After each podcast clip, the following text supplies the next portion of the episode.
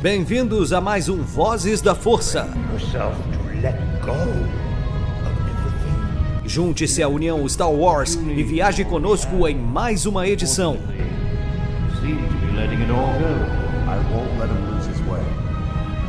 Seja também a fagulha que manterá a chama de Star Wars acesa por muitos anos.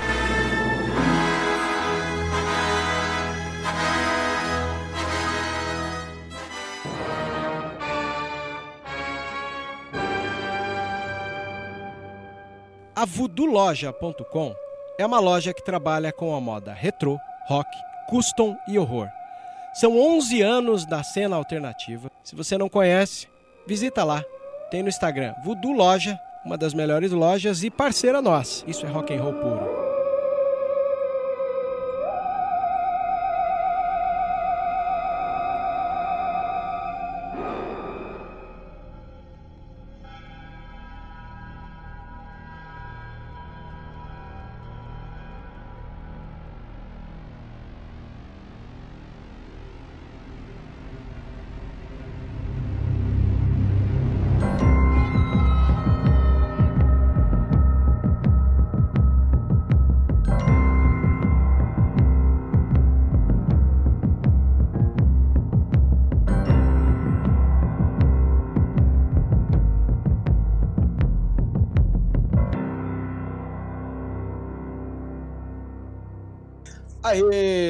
Seja muito bem-vindo, usuário da Força. Estamos aqui embalados para trazer mais um podcast das análises dos capítulos de The Mandalorian. E imagino que vocês devem estar tão animados quanto nós dois aqui.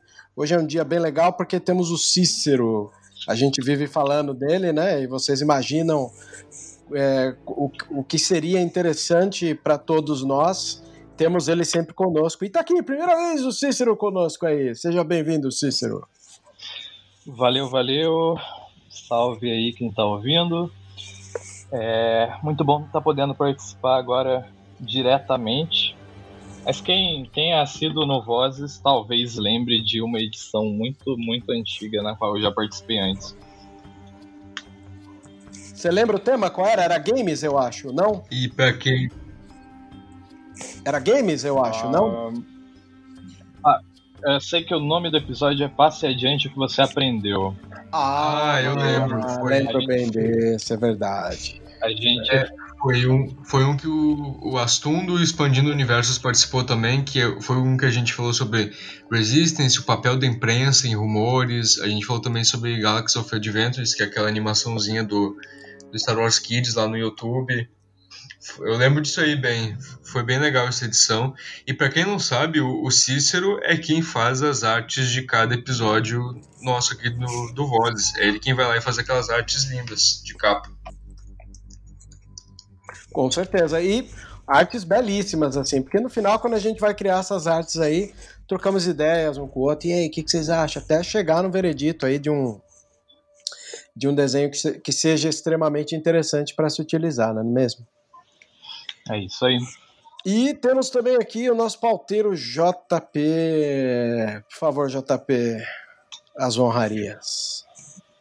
Salve pessoal, Shalom. É, aqui é o JP do, do, Star, do Star Wars Storyteller, do Vozes da Força. Eu falei hoje aqui Shalom, é, dei boas-vindas com Shalom porque é uma prática minha do Cícero, então já que ele está participando aqui, eu decidi saudar vocês com Shalom também. E hoje a gente vai estar tá aí falando, fazendo uma análise do terceiro episódio da segunda temporada de The Mandalorian, que foi o meu preferido, tá? No meu topo não só da temporada até então, mas da série inteira. Muito bom, beleza. Então a gente começa aqui a análise lembrando que tem uma cena do trailer, né? O, o episódio começa com a Razor Crest entrando ali né, em Trask com a comporta aberta. Aí a gente lembra que no episódio anterior, né, depois do ataque das aranhas, a nave ficou toda despinguelante, não fecha a comporta e eles estão entrando. Aí é interessante que eles estão dormindo ali, né, na cabine, né? Você vê que uh, o episódio começa exatamente um pouquinho depois onde parou no episódio 2. Chegando em Trask, planeta novo, né, JP? Exato, o Trask aí é um planeta novo pra gente, que a gente falou no episódio passado sobre ele, ele foi citado pela Pelimoto e ele lembra o nome, ele tem o mesmo nome que um personagem de KOTOR que a gente conhece bem aí para quem gosta de Velha República, que é o Trask Hugo, que é aquele soldado da República que tá lá na Ender Spire junto com a gente no início de KOTOR 1 e que ajuda a gente, que explica o tutorial do jogo e tal. E depois ele recebeu uma estação da República em homenagem a ele, com o nome dele. Muito bom, é bom saber desses detalhes aí. Você que está ouvindo e já deve conhecer o quanto JP é uma das pessoas que estão no fandom criando conteúdo totalmente inspirado por obras como Knights of the Republic. Aí, um pouco depois, a gente começa a ter uma cena da entrada da Razor Crest na atmosfera. A gente sabe que Star Wars, quando pode, ignora as leis da física, mas aqui, tal qual a gente viu que a mudança do dragão de Crate foi propenso a poder fazer homenagens cinematográficas, aqui não é diferente.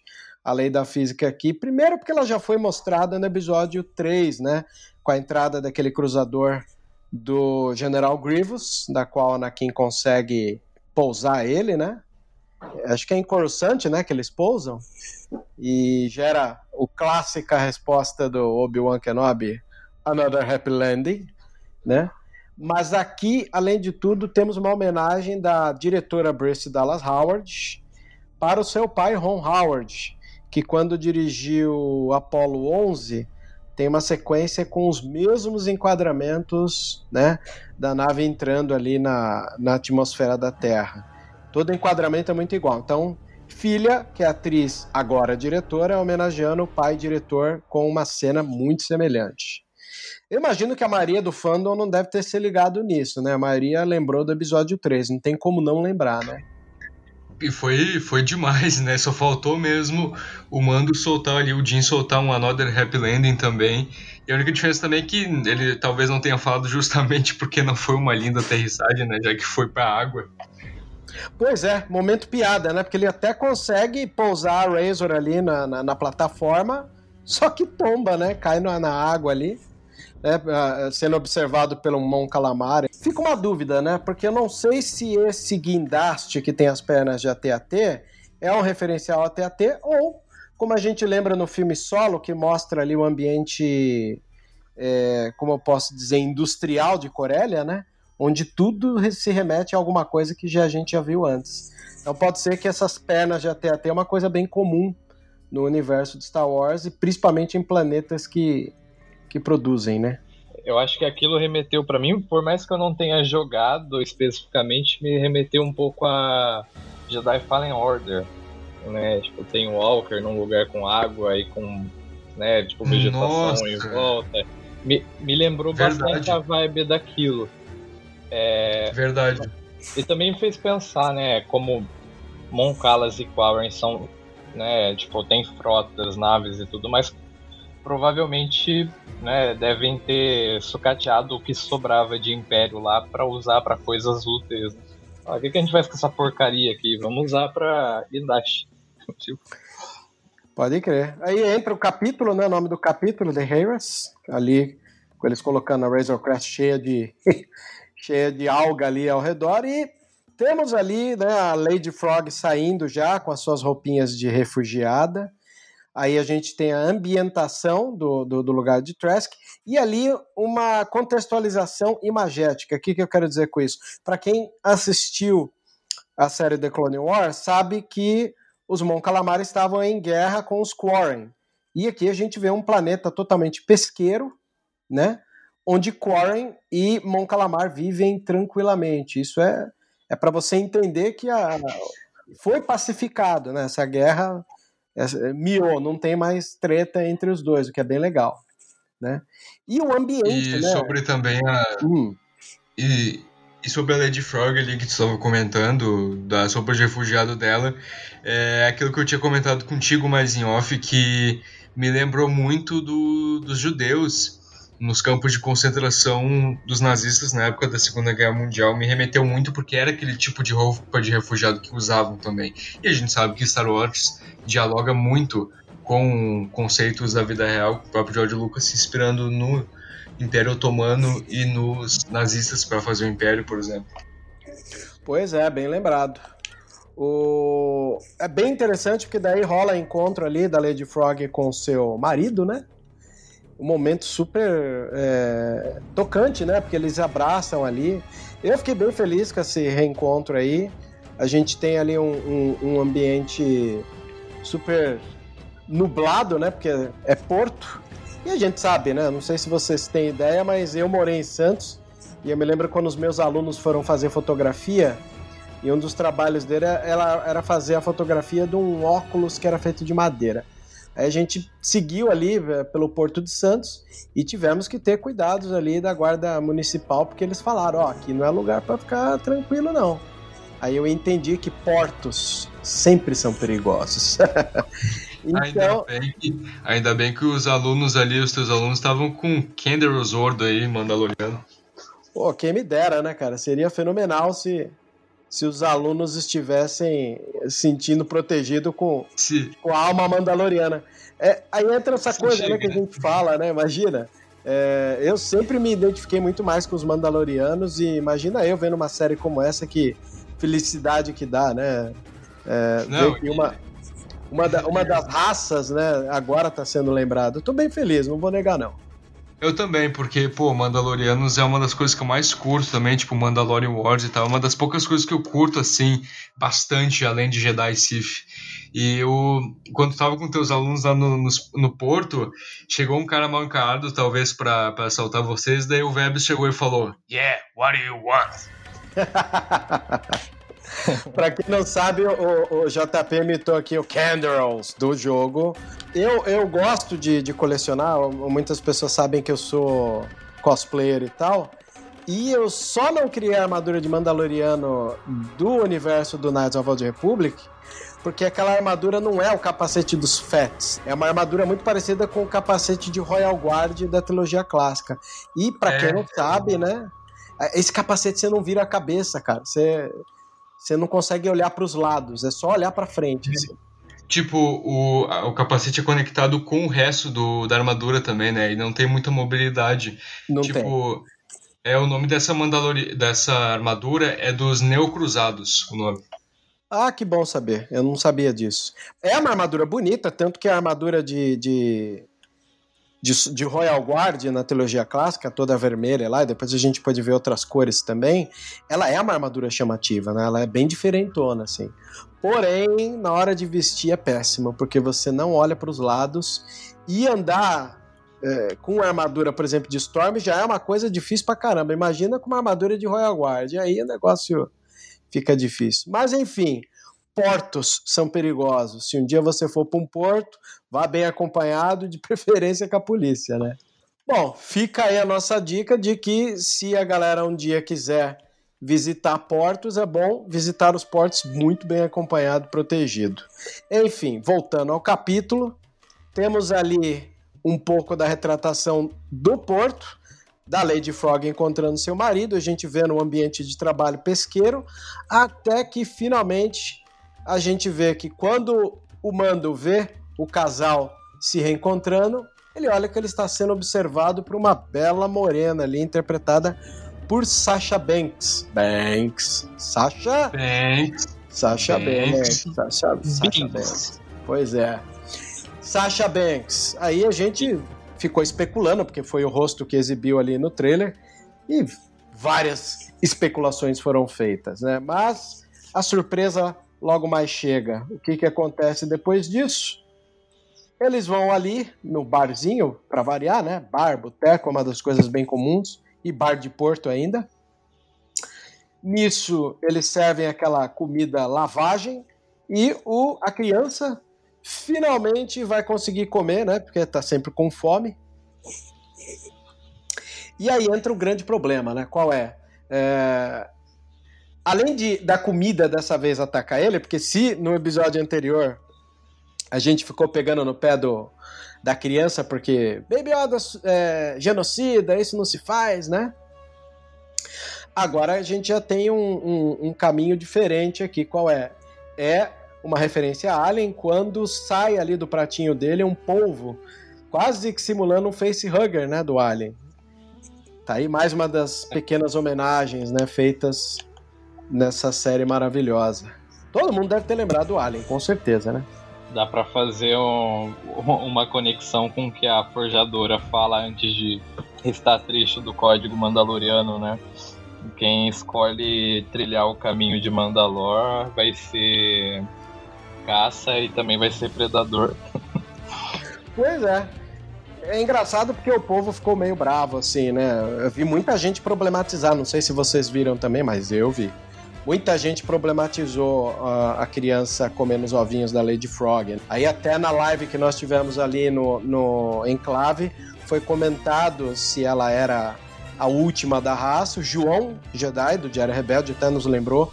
E aí, fica o questionamento: ela é a última da raça mesmo ou ela apenas está tendo a última prole que ela tem direito? Tipo, quase uma menopausa, né? Tendo é, crianças na velhice. A gente não, não, não, sabe dizer ao certo o que, que é, não temos tanta certeza disso. Mas levando em consideração que é uma raça que não apareceu até hoje na saga, pode ser que seja uma raça em extinção, não é mesmo?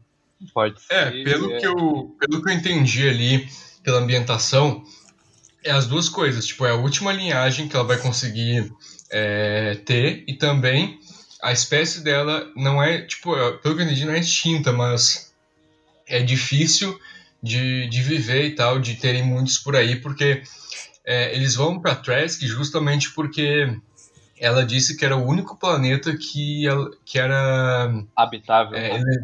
era que era habitável e elegível para os ovos eclodirem lá, para fecundar os ovos. Foi o que eu entendi. Então, é uma espécie que a sobrevivência é difícil e já contribui também para o fato de que era a última linhagem que ela ia poder ter. Então, acho que as duas coisas. Era a última linhagem e a espécie também não é muito fácil de, de existir. Caramba, hein, gente? Eu acho que isso faz um sentido também, porque a gente não tem o contexto completo, né? Mas a gente viu só um eclodir, né? E parecia que eles estavam, sabe, terminou, tava ali com um e é isso daí mesmo. Você é... sabe que tem, um, tem uma colisão aí de realidades que me chamou a atenção nesse episódio, né? Porque ela foi se esconder num país, num planeta, aliás, né? Pesqueiro.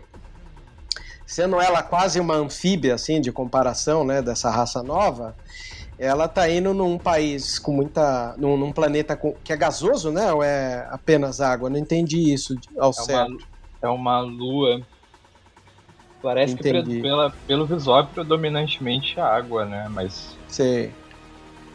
Pois é, a gente leu que era ou era esse planeta ou era os arredores que teria algum gasoso ao redor. Mas esse a gente viu que é água, né? Ele passa no, no, no acho que é o primeiro frame do episódio. Tem um planeta gasoso bem bonito, grande, que é a cena do trailer, que a nave tá à deriva ali, bem traçada, ah, bem devagarzinho. É o primeiro, assim. a primeira imagem do, do, do capítulo, bem lembrado. É vê um planeta bem grande, gasoso, né? E eles acho que coincide bastante com a descrição. Pois é, achei um, uma, uma realidade que colide ali. Ela conseguir refúgio ali. Mas enfim, retomando aqui o episódio, é, um Mon Calamar que é do bar passa ele para um, um, um Quarren, né? Que. Aliás, Quarren é uma coisa legal, né? Porque sempre foram malditos. Não sei vocês, eu nunca fui fã dessa raça. A única coisa que me torna um pouquinho fã dela é que é nítida que ela é uma referência às criaturas de HP Lovecraft. Quem nunca leu aí HP Lovecraft e se um dia ler vai entender que as criaturas têm bastante tentáculo, né? O Guilherme Del Toro gosta de usar muito as criaturas Lovecraftianas em seus filmes, desde Blade 2, Hellboy, é, Pacific Rim, né, o Círculo de Fogo. As criaturas do Del Toro são sempre Lovecraftianas. E o Quarren, que foi chamado ali no, na década de 80 no Brasil de cara de Lula, né? Ele é bastante Lovecraftiano. Pois enfim, ali no bar ele fala que conhece os Mandalorianos que ele está atrás. Aí temos um frame do navio, olha só. Muito legal, um navio velho ali e um plano quase que é, nítido que é comum dos filmes de pirata, que é aquela câmera de plano geral que fecha com o nosso mando e o bebê ali no berço flutuante, olhando o mar, né? Aí o que, que a gente tem? O Quarren oferecendo. Vê o que de perto, JP? Uma criatura que nós, aqui entre nós, fizemos a piada né, interna de que é um, um sarlac da água, né, JP? Ah, sim, sim. Eu, eu que tinha falado que parece um sarlac aquático. Mamacore. A hora que eles param ali no poço do centro do navio para ver, o Mando é surpreendido que o Corrin dá um, um, tapa com aquele. Ele bate o arpão ali, o berço flutuante cai ali na boca do Mamacore, e ali é engraçado, porque toda hora a gente tem que entender por que, que eles estão sendo perseguidos. Se não é por causa da criança, é por causa do Beskar. Sempre são os, dois, os dois motivos que o pessoal tenta emboscar os dois. Aí, com a criança dentro do Mamacor, ele, ele pula né, dentro para tentar salvar a criança e é preso numa grade muito próximo ao tipo de prisão que a gente vê em, em filmes de, do Vietnã mesmo. Tem um filme que chama O Franco Atirador, que o Robert De Niro ele é preso numa, numa jaula desse tipo. E dentro da nossa saga, que é uma grande referencial a, a várias, vários tipos né, de, de filmes, temos uma prisão muito parecida com essa, seja no calabouço do, do Palácio do Jabba, quando abre ali o chão e as vítimas caem lá para enfrentar o Rancor, mas temos também solo, né? Quando o Han Solo conhece o Chewbacca, é justamente no momento como esse, ele cai num, num fosso que é tampado com uma grade. E automaticamente ali os Quarrens tentam bater ali o arpão para ver se ele afunda e, e morre afogado, até que Tadá! Chega o momento histórico do episódio que fez todo mundo perder o fôlego. Conta aí, Cícero, você que é o cara que, que se empolgou com a gente com essa notícia, conta para nós como foi. Cara, foi literalmente uma, uma surpresa e tanto. Confesso que eu esperava a personagem, né? Mas tu tá ali, eu acho que a maioria teve o estalo. Falou, putz, agora ele tá numa situação da qual ele não consegue realmente sair sozinho. Né? O que, que vai acontecer, né? Aí tu pensa, talvez os Mandalorianos que se existem ali vão aparecer. Aí beleza, aparece, mas aí quando tu consegue ver uns detalhes do capacete, tu reconhece de The Clone Wars e Rebels, que é nada mais nada menos do que a Bo-Katan. Pois é. E aí, querido JP, como foi a sua reação? Rapaz do céu, assim, ó, eu foi, foi uma loucura porque eu tava assistindo com o Cícero e eu tava levemente alterado porque eu tinha bebido um pouco, então isso ajudou para a reação também. E eu, eu lembro que e eu lembro que quando apareceu ali uh, elas, ela e, e, os outros dois companheiros dela, eu pensei, não, essa, essa, armadura, cara, essas três armaduras eu conheço, eu conheço esse padrão. E aí, aquela voz também, lembrei de The Clone Wars e Rebels. Aí quando vê, ela tirou ali o capacete, quando eu vi ele a tiara, o cabelo ruivo, tá que pariu, é a Bocatã, cara, é a Bocatã, ela apareceu. E, nossa, foi, foi demais, cara, porque a Bo-Katan era uma das personagens que a gente mais queria ver em The Mandalorian. Eu e o Cícero, a gente sempre teorizava que ela ia aparecer em flashback sendo morta pelo Moff Gideon, porque ele tinha o Darksaber e ela quem estava com ele por último. E a última aparição dela na cronologia de Star Wars foi em Rebels.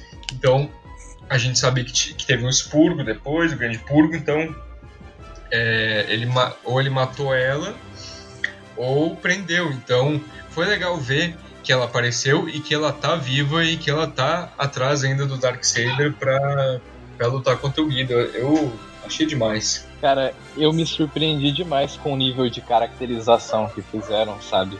Um elemento que eu reparava muito na, nas outras cenas da primeira temporada e até dessa temporada de Jetpack é que por mais que tivesse estilo, fossem cenas bem legais, tinha uma certa imprecisão. Eu até pensava de certo modo que poderia ser uma enfim, não é fácil adaptar essas coisas, né? Tipo, Vebs que faz cosplay já tava comentando de a dificuldade de locomoção com uma armadura. A gente vê um pouco disso no Disney Gallery também, mas você vê a superioridade da Bocatan e dos companheiros dela ali, até no uso disso, né? Sabe, eles usam com muita precisão, os movimentos são bem calculados, eles aterrissam com estilo. Foi uma coisa bem legal de ver. Além de eu também. as armaduras são impecáveis, né? Tipo... São, desgaste, né? Os arranhados e tal. Eu vou ser sincero que uma das coisas que me fez gostar desse episódio é que o ponto de vista às vezes está lá fora para você ver a ação, onde a câmera acompanha os movimentos da briga, e às vezes está junto com o mando lá embaixo, no poço, atrás das grades observando, né? O primeiro momento é esse. Tem uma hora lá que o Quarren é interrompido com a chegada da Boca Turn, né? E, tipo, para quem tá é, assistindo, dá aquele choque. Mano, o que, que é isso, né?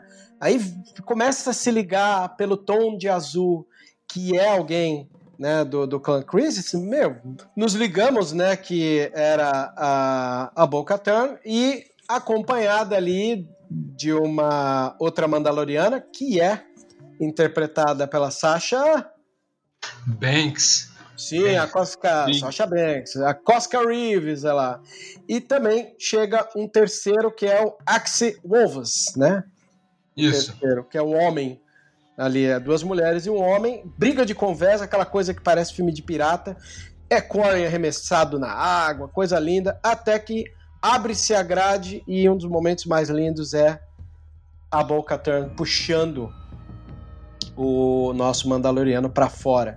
Imediatamente ele fala da criança e a Cosca Reeves é a primeira a fazer o mergulho ali onde estava a criatura. Né, dá um tempinho, a gente ouve uns barulhos abafados, até que ela voa e traz ali o, o, o berço flutuante danificado, né?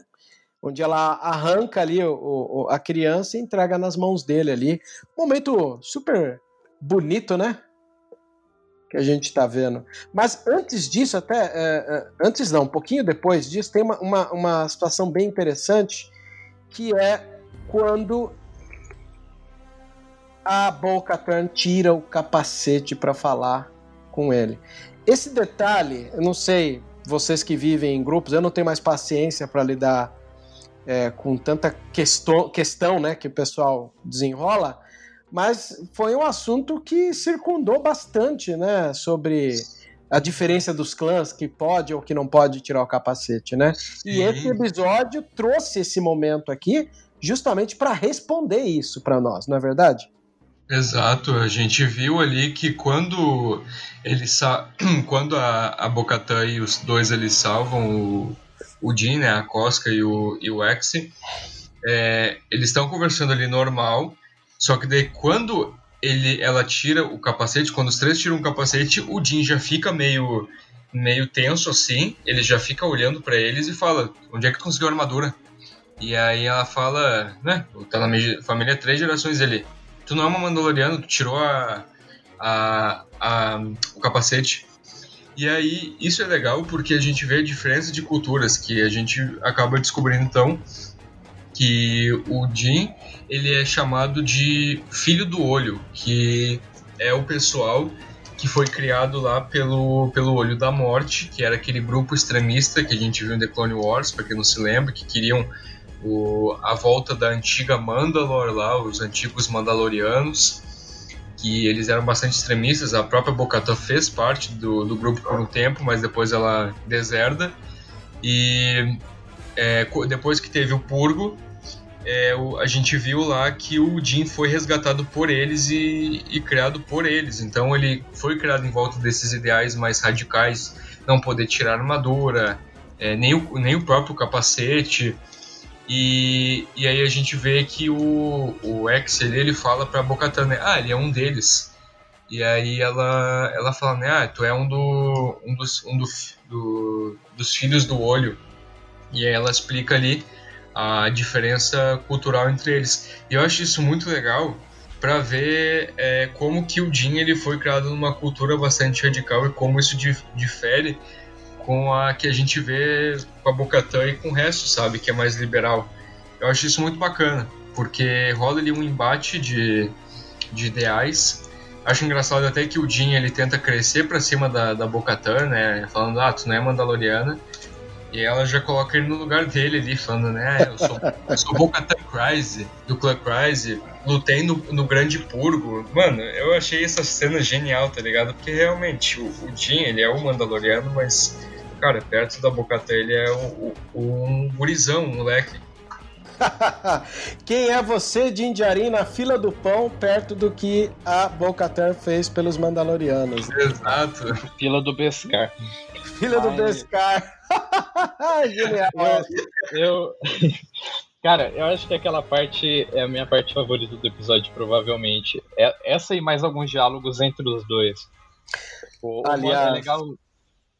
É legal? Pode falar. É legal ver a perspectiva do Mando nisso, né? Porque é, ele tem uma certa ingenuidade e ao mesmo tempo um altruísmo misturado com uma confiança. E até então, toda vez que ele confia, quase todas as vezes, né, para não ser tão negativo, porque a pele, outros personagens foram bom, bons de, de, se confiar. Só que muitas das vezes que ele confia em alguém, ele se ferra, né? Confiou nos Quarrens ali, caiu numa armadilha. É... Aí ele se depara, acha que ele tá lidando com alguém do povo dele, né, da mesma cultura. Aí tira o capacete, né, como ele foi criado daquela forma, para ele aquilo ali seria uma farsa, né? Ah, poxa, ah, como que eu vou, né? Agora que eu pensei que eu tava num, numa zona de conforto, finalmente achei, não achei mais. É legal ver o embate de, de ideias. Concordo. E uma das coisas que me impressionou, gente, já que vocês falaram da precisão estética, vocês viram que lindo quando ela tira o capacete, ela tem uma tiara que acende a luzinha igual desenho, gente. Igual no The Clone Wars. Ah, mano, demais. É aquilo, cara. Isso é, é o fanservice que dobra a gente, né? E o mais legal, para quem tá ouvindo aí, é raro, mas essa atriz que está de Bo-Katan é a dubladora de Bo-Katan nos desenhos animados de Clone Wars e Rebels. Isso Exatamente. é raro acontecer, porque em geral, para quem não sabe, aqui no Brasil, quando você precisa é, quando você quer ser dublador, né, você precisa de um DRT de ator. Lá nos Estados Unidos, a gente tem raramente alguns atores que acabam fazendo dublagem. Às vezes, por causa da, da, da voz, né, é, alguns são chamados. Um exemplo disso é o Clancy Brown, o vilão do primeiro Highlander. O Clancy Brown, ele é bastante vezes chamado para dublar. Inclusive aquele jogo, o Bounty Hunter Jungle Fett, o vilão desse jogo é dublado pelo Clancy Brown. Mas aí no caso. O próprio Mark uh, Hamill, né? Isso, Mark Hamill é outro cara que a gente sabe que dubla, famoso porque dublou o Coringa da, das animações do Batman também, né? E também dublou o Chuck nos últimos filmes. É, no caso, a Bo-Katan é interpretada pela Katie Sackhoff. Para quem não sabe, a Katie Sackhoff ela atuou em Battlestar Galactica, se você não conhece essa série, vou dizer, é um dos poucos momentos que a série remake é melhor que a original. Embora a original é muito boa. E temos também ela atuando no terceiro filme da série do Riddick. É aquele filme onde o Vin Diesel é um alienígena que tem um olho branco. Começou com Eclipse Mortal, depois foi para A Batalha de Riddick, foi para uma animação e depois o terceiro filme, que é esse que a Katie Sackhoff atua. Mas enfim, como ela é atriz e ela dubla no desenho, pôde ela ser Bo-Katan na série de live action e nos impressionou e muito. Mas enfim, ali, uh, depois dada essa atenção de que ele descredita esses Mandalorianos porque eles tiram o capacete, ele sai, né? Diz. Uh, diz alguma coisa ali meio áspera, né? Onde eles chamam Uh, os três chamam ele de, de fanático religioso, né? Ele aciona o jetpack, vai ali no porto e analisa de longe os três destruindo o navio, né? Os resquícios. Aí a gente já tem um salto de tempo. Tá ele andando aonde? No porto. Aquele lugar super seguro que a gente comentou. E ele é cercado pelos Quarrens, onde um deles se identifica como irmão daquele que morreu no navio. Ele, né? Mandaloriano para variar, aquela velha figura do tipo, olha, eu não tô muito afim de briga, não quero encrenca.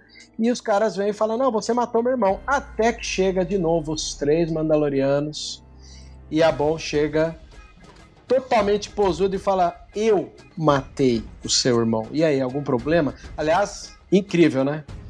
São poucos personagens que se garante assim, né, gente? Exato, concordo.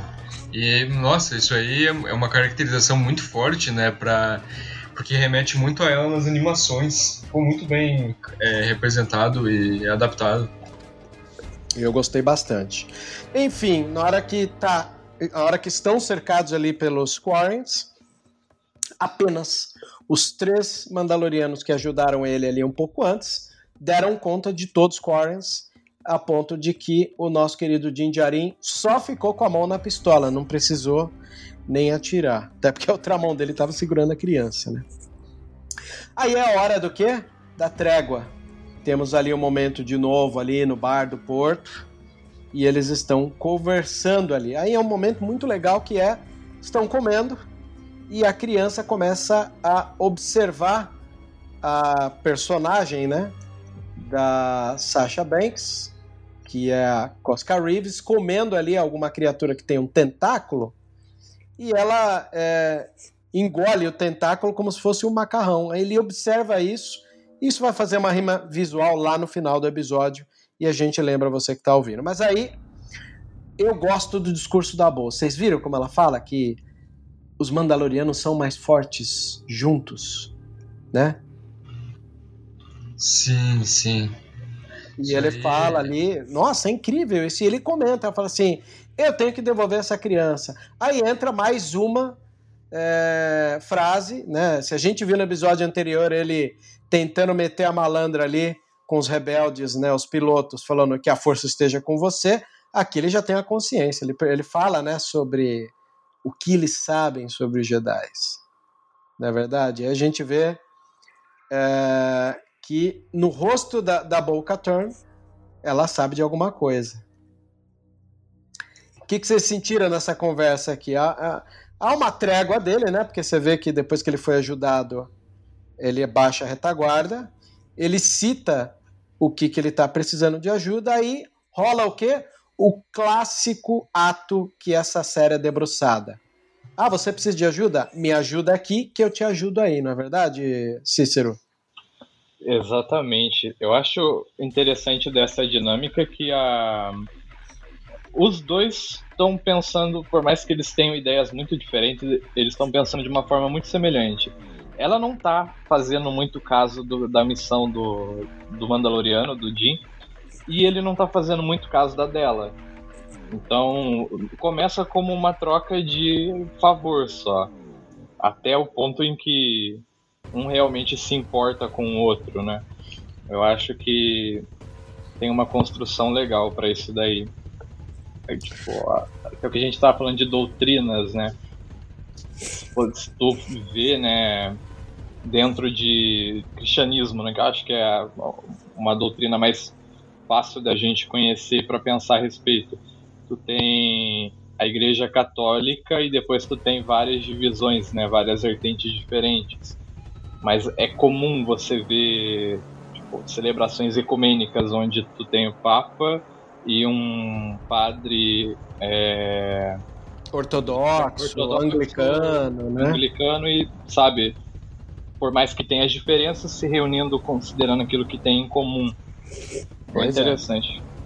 É. é, esse papo de mesa, e a gente sabe, né, o peso que tem uma mesa, uma refeição e uma conversa, eles trocam os planos, aí a Boca fala sobre um plano de invadir um cargueiro imperial gozante. Aliás, esse cargueiro é novo, né, JP? Nunca vimos esse tipo de nave, né? Não, é a primeira vez que a gente vê essa classe nova, né? Que é um cargueiro. Aliás, deve ser. Não. Sério mesmo, Cícero? Não, ele tá extremamente presente em Rebels. A maioria do. Onde? To, os cargueiros. Várias, vários episódios. Eu não vou saber mencionar um específico, mas geralmente esses cargueiros têm, têm tais acoplados. O exemplo mais, mais fácil de lembrar é quando tem aquele cristal Kyber naquele arco com Sal Guerreira. É, é um cargueiro dessa, dessa mesma classe. Que Me manda o nome aí. Carrega. Pô, seria interessante, hein, Cícero? Porque aqui Sempre que a gente pode, a gente levanta o nome das naves, nome de raça.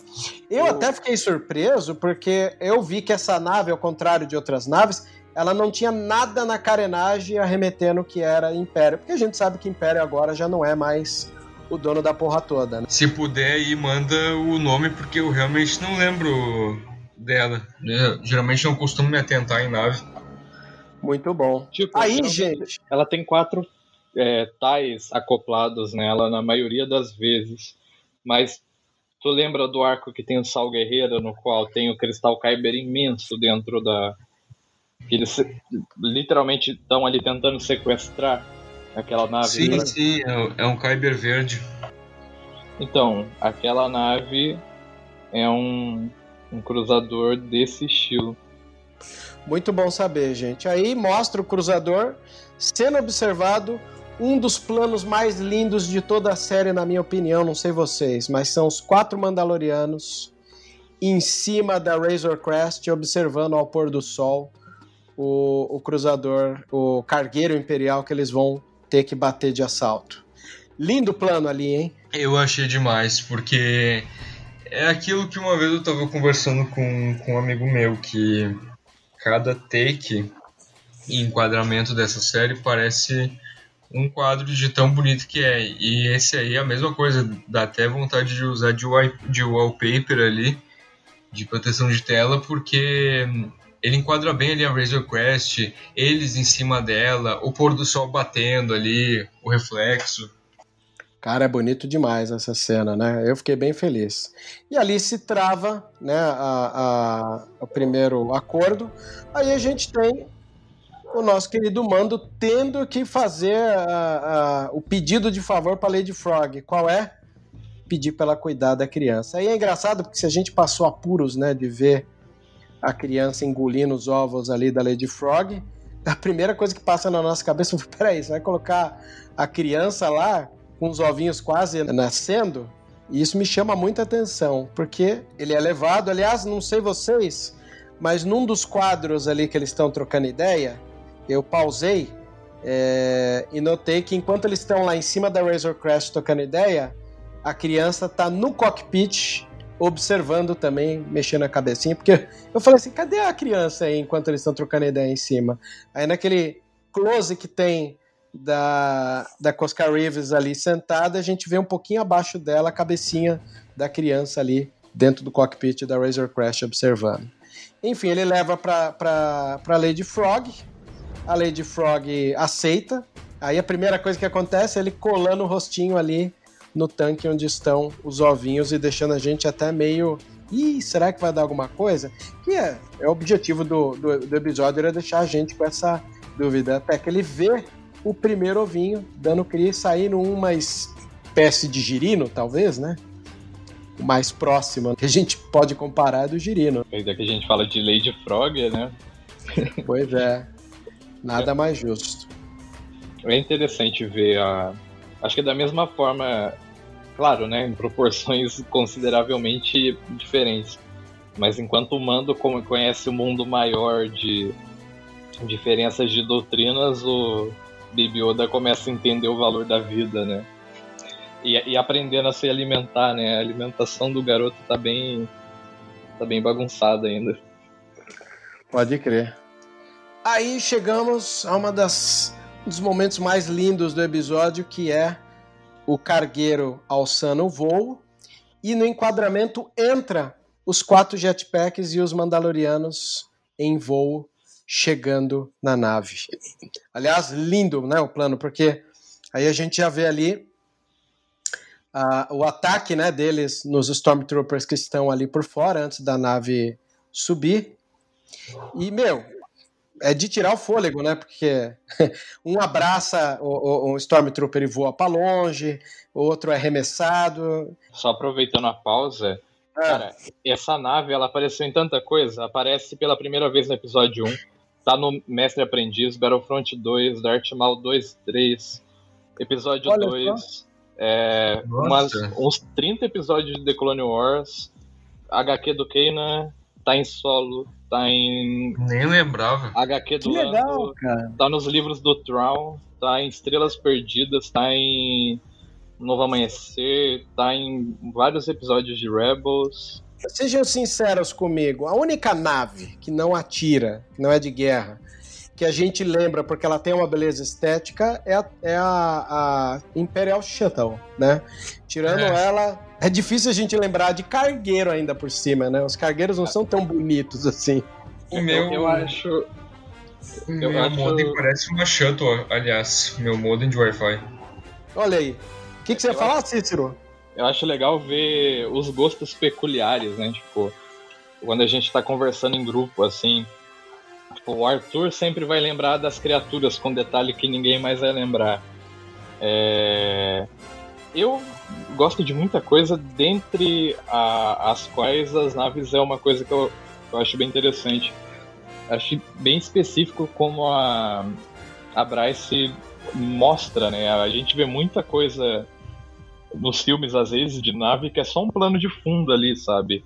Você não vê movimento, você não vê nada. Ela é só um background ali. Mas aqui não, tu vê a nave, tu vê que por mais que ela seja. É semelhante ao que ela fez com o HST, né? Tipo, a gente via ele num plano muito grande, ele parecia um nada, né? Parecia um, uma coisinha inofensiva. Aí você vê ele num plano mais específico, você vê né, o nível de ameaça que ele pode proporcionar. Aí você vê que um carneiro é. que geralmente é visto, né, uma coisa, uma mosquinha perto do Star Destroyer, dentro de uma situação daquela ali também pode oferecer algum tipo de ameaça. Tanto que a Bocatan quer roubar o cargueiro, né? Pois é. E é isso que acontece. Eles estão ali no lado de fora para entrar no cargueiro.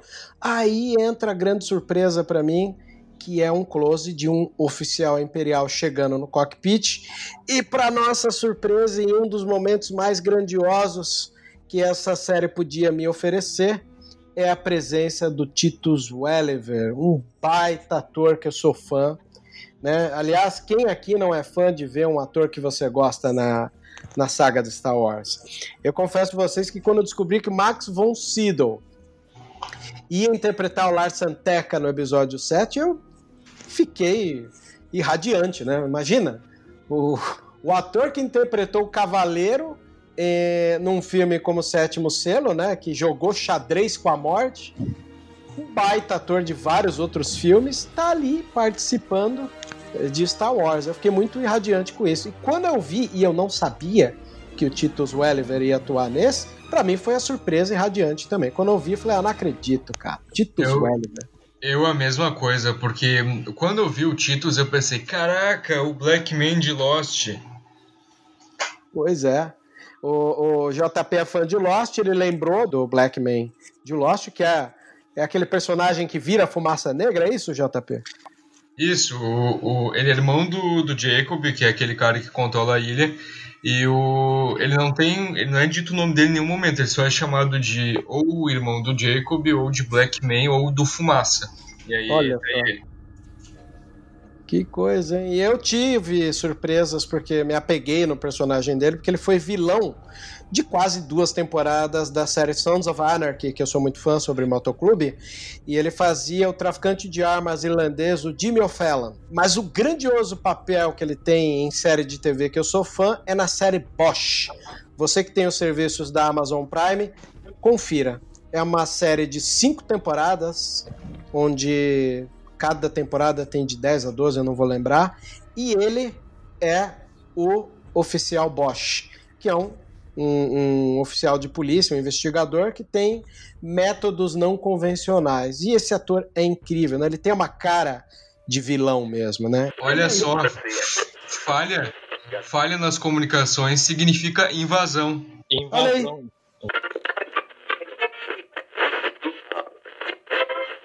já cheguei chegando.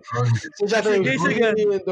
Chegou chegando. Olha aí, Tiago do Enclave da Força, o nosso brother. Seja bem-vindo. Um pouquinho atrasado, né? Mas... Por isso que tava falhando aqui o nosso. Era a invasão do Thiago Fenômeno. E aí, pessoal? Aí. Provavelmente o Thiago estava, o Thiago estava em treinamento, né? Olha aí. Hello there. Ele tinha, ele tinha sido convocado pro exército clone lá. Ah, graças a Deus acabou. Estamos aqui de volta. Pois é. Por favor, suas honrarias aí de entrada, Tiagão. Bom, é isso aí, pessoal. Hello there. É, obrigado aí por mais uma vez é, me convidarem aí para o Voz da Força, que é o meu podcast do coração. Amo demais o, podcast, amo demais vocês aí, que vocês estão participando sempre. podcast Oh, é um prazer, bicho. É, cria a tua Obrigado, também, viu? obrigado. E é isso aí. Desculpa o atraso, mas por motivos de força maior, eu, eu tive que me atrasar um pouquinho. Não teve a live hoje, mas estamos aqui. Mas vai ter a live amanhã normalmente. Mas vamos nessa. Já, vocês, não falaram, vocês não falaram dela É ainda, não, aí. né? Não, você chegou Ah, no momento ideal. Ela, ela se fala mais pro final, né? É. É verdade. É. Ela, Qual é, da- qual é ela? eu jamais ia perdoar. ela, Qual, ela? Qual ela, né? Eu jamais ia perdoar. É um Ela, episódio de ela. muitas mulheres interessantes, né? Eu jamais ia Pois perdoar é. vocês Mas se vocês não tivessem me chamado para falar sobre ela no final. não, Pô, mas mas você chegou na hora certa, é, você tá com um time bom, viu? ele, ele calculou o tempo certo pra fazer a invasão só pra falar dela. Quem diria? É bem a cara do Thiago isso, né? Obrigado, gente. É isso aí. Thiago, você chegou num dos momentos mais icônicos pra toda a saga de Star Wars, que é o quê? Quando o personagem do oficial imperial chegou no cockpit, o que, que a gente tem? Aquilo que a gente mais vê em Star Wars. Stormtroopers voando pra todo lado. O que acontece aqui? Cai um Stormtrooper ali no para-brisa do, do cargueiro e escorrega lá pra baixo.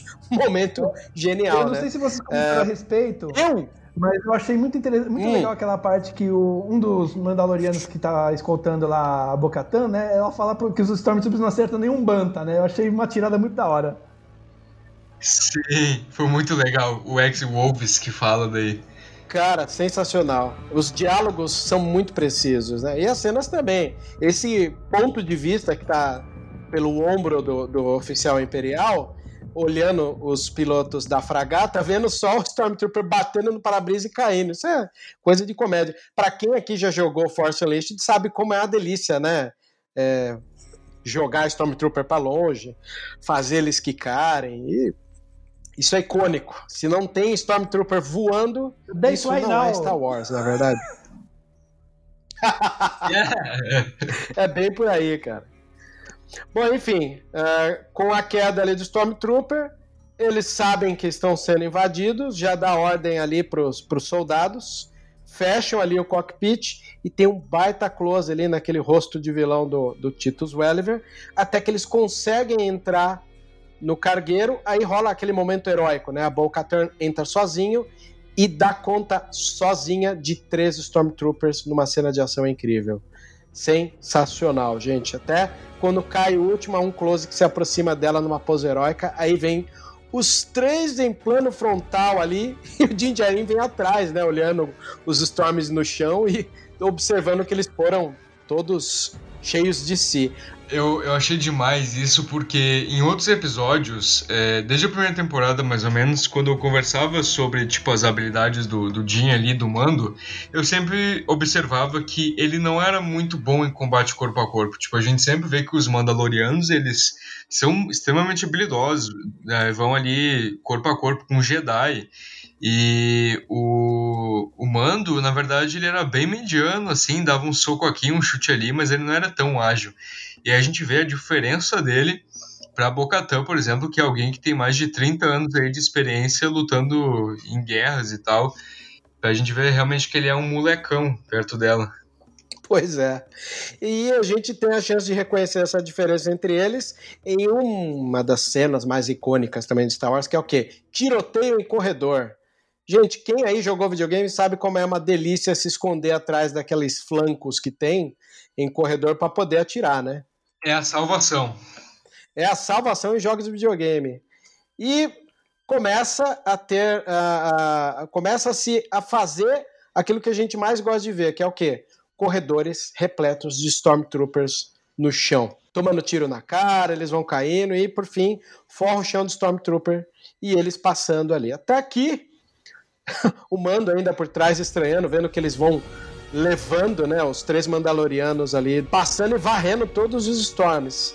Aí Tito Welliver, né, o oficial, pergunta onde é que eles estão e o piloto fala que eles estão chegando na parte da carga, que é justamente aquilo que a Bo-Katan mais quer, até que ele fala que é hora de subir para o hiperespaço. Aí entra essa edição do capítulo, que é entre a incursão deles dentro da nave pelos corredores e a pressa dos pilotos em tentar subir com a nave. Eu acho lindo quando eles jogam a bomba de fumaça e depois aciona a visão de calor do capacete para ir atirando no meio da fumaça. Sensacional isso. Cara, eu gostei muito, que nem eu já comentei antes, de caracterização e tudo mais. Como todo mundo já falou tudo que tinha de bom, a única coisa que eu quero ver ainda, que ainda não foi mostrado, né, nem cobro porque é, a gente teve pouco dela ainda, é o escudo de braço. Aquele escudo bonitinho que eles usam pra Deflect Blaster. Mas acho que ele, ah, sim, o bracelete. Acho que não precisou. Né, Stormtrooper. É, nem precisa. Pra Stormtrooper ainda não precisa. Espera chegar né? os Tank Troopers, um Jet Trooper. Porque é legal que em é. Rebels é. eles usam, né? Os é. Jet Troopers pra poder enfrentar os Mandalorianos com um mínimo de. Não dá pra falar é, igualdade, né? Mas, enfim, né? Com alguma, alguma vantagem. É, é uma maneira de se equiparar. Até que eles chegam ali na área central e tem um oficial de deck ali falando no comunicador com o cockpit. Pro, pro Thiago aí, que talvez não saiba, e nem o Cícero, sei que o JP é espectador de Brooklyn Nine-Nine, não é? Sim, mano, ele é lá o, o barman do, do bar que, que o esquadrão vai sempre para tomar cerveja. Mano, eu achei demais quando tu falou, porque eu não tinha me ligado. Eu olhei aquele ator e pensei, é um rosto familiar, eu só não sei de onde. E aí tu, e aí tu puxou a referência eu, caramba mesmo, o barman que sofre na, na mão do Esquadrão 99. Pois é. Esse é o Kevin Dorff, que é oficial de deck. Aliás, uma das questões interessantes é, disso é, eu fico imaginando o John Favreau, sendo aquele tipo de cara que chama só os amigos. Tipo, pô, vem fazer uma ponta aqui na minha série. E os caras devem pirar, né, Sim, é tipo aqui no podcast, a gente chama os amigos para participar, é o, é o John Favreau em, em The Mandalorian. Ô, oh, lembra quando a gente fez a, aquela cena lá em tal filme? Vem aqui, vamos fazer, vem fazer uma ponta na minha série. Pois é. E sensacional. Aí rola esse momento de tensão, né, do oficial de deck esperando abrir a porta do elevador, né? Outra coisa brilhante aí do momento de edição ele apontando. Aí é, é, eu achei que ia ter alguma surpresa, abrir o elevador, não ia ter nada. Nada, cara. Os Mandalorianos são carudo. Abriu a porta do elevador, eles vêm com a cara e o peito ali, é coragem para sair atirando de frente, cara. É uma, é uma forma mandaloriana de batalha, cagado, né? né? meu? Exato. E deixando ele cagado Oi? de medo, né? Pois é, ele se esconde até atrás de um painel, aliás, painel esse de tecnologia muito parecida com a trilogia clássica, em especial do episódio do 4, né? Os botões são todos iguais. É, é legal. Né? Tipo, eu também fiquei imaginando se ia ter alguma quebra de expectativa naquilo ali, né? Alguma, algum humor ou, enfim, algo inesperado ali, mas eu gostei que a ação continuou, né? No... Os Mandalorianos realmente não estavam de brincadeira. Não, e, e, até o momento que parece que eles estão ali cercados ali e os caras fecham as comportas, aí entra o momento irônico da série também, né? Que o, o capitão lá da. da, da o, o, o, oficial imperial ali do, do cockpit pergunta onde é que eles estão presos. Aí o Kevin Dorff, né, o oficial de deck, fala que eles estão presos numa área de controle de cargo. Aí Aí... É engraçado, a câmera se aproxima, né, do rosto do, do, do, do Titus, que fala assim, aonde? Na hora que o cara vai responder, né, abre a comporta, voa todo mundo pra cara, fora ali. Essa cena foi muito boa. Cara, é clássico, porque é de novo Stormtrooper voando, oficial, né? Aí os pilotos ali da, da, da, da fragata se olham, trocam os olhares, estranham. Aí já dá um corte, a gente tem a Bo-Katan se comunicando com a cabine, com a carga de armas ali, que é justamente o que ela queria. O jeito despeitado dela lá agradece as armas e ainda fala para eles esquentarem o chá que ela tá chegando. É genial isso daí, né? Mas é bem estilo Mandaloriano mesmo, ser debochadão na luta. Enquanto isso, tá lá os dois outros Mandalorianos abrindo as caixas, vendo as armas de, de grande porte, né? Enfim, ali tá ela lá com as caixas de armas, né? E diz que aquilo vai ser necessário para voltar a governar Mandalorian, ou seja, um roubo de carga de equipamento, de armas de, de grande porte. Até que isso incomoda o nosso querido Mandaloriano, que fala assim: não era bem isso que a gente tinha em mente, né? Porque a ideia dela era tomar a nave para si e levar essa nave embora. Imediatamente fala: peraí, como assim o trato? Tem uma criança lá embaixo, eu não posso fechar isso daí. Aí rola uma tensão de novo entre eles e ela fala: Você quer o nome? Me ajuda aqui. Termina aqui, vamos invadir aquele, aquela, aquela cabine e aí você pode voltar. Eu gostei bastante da tensão, porque é, é legal ver reações diferentes, sabe? A minha foi de divisão, né? Ao mesmo tempo que eu penso no lado dela, eu penso no lado dele. Ele realmente, tipo, ela tinha combinado de roubar a carga só e acabou. Mas é legal que ele é um tanto razoável, né? Mesmo ele, ela tendo excedido o trato e ele não gostando, ele não, ele expressa, né, que ele não gostou de que foi excedido aquilo, mas acredito que ele tem fé no povo dele, né, de certo modo. Não, eles têm capacidade, né? A gente consegue fazer isso, não vai ser difícil, então beleza. É, é, é uma é uma dinâmica legal. Termina com ela faz, falando, né, this is the way, da maneira mais provocativa possível. É, e eu gostei também bastante dessa cena aí, porque ela bota uma banca em cima do mando, né? Ela fala assim: ô, ô moleque, baixa a bola aí, vamos fazer um. É, Mais uma vez, né? Baixa a bola, faz aí o que tô mandando. Se você quiser saber quem é o Jedi aí. Então, ó. Cara, é, é muito legal. É muito, é muito bom isso. É, é legal pois ver é. reações diferentes. Eu gosto muito de ver reação. E tem, tem gente que não assistiu as séries animadas e tá por enquanto só em The Mandalorian. Então eles não conhecem a Bo-Katan, então eles não têm nenhum apego com ela. Quem não tem apego com ela tem uma reação meio assim, poxa, não, realmente ela não deve, ela ela tá excedendo o que foi combinado, não curti muito isso, mas OK.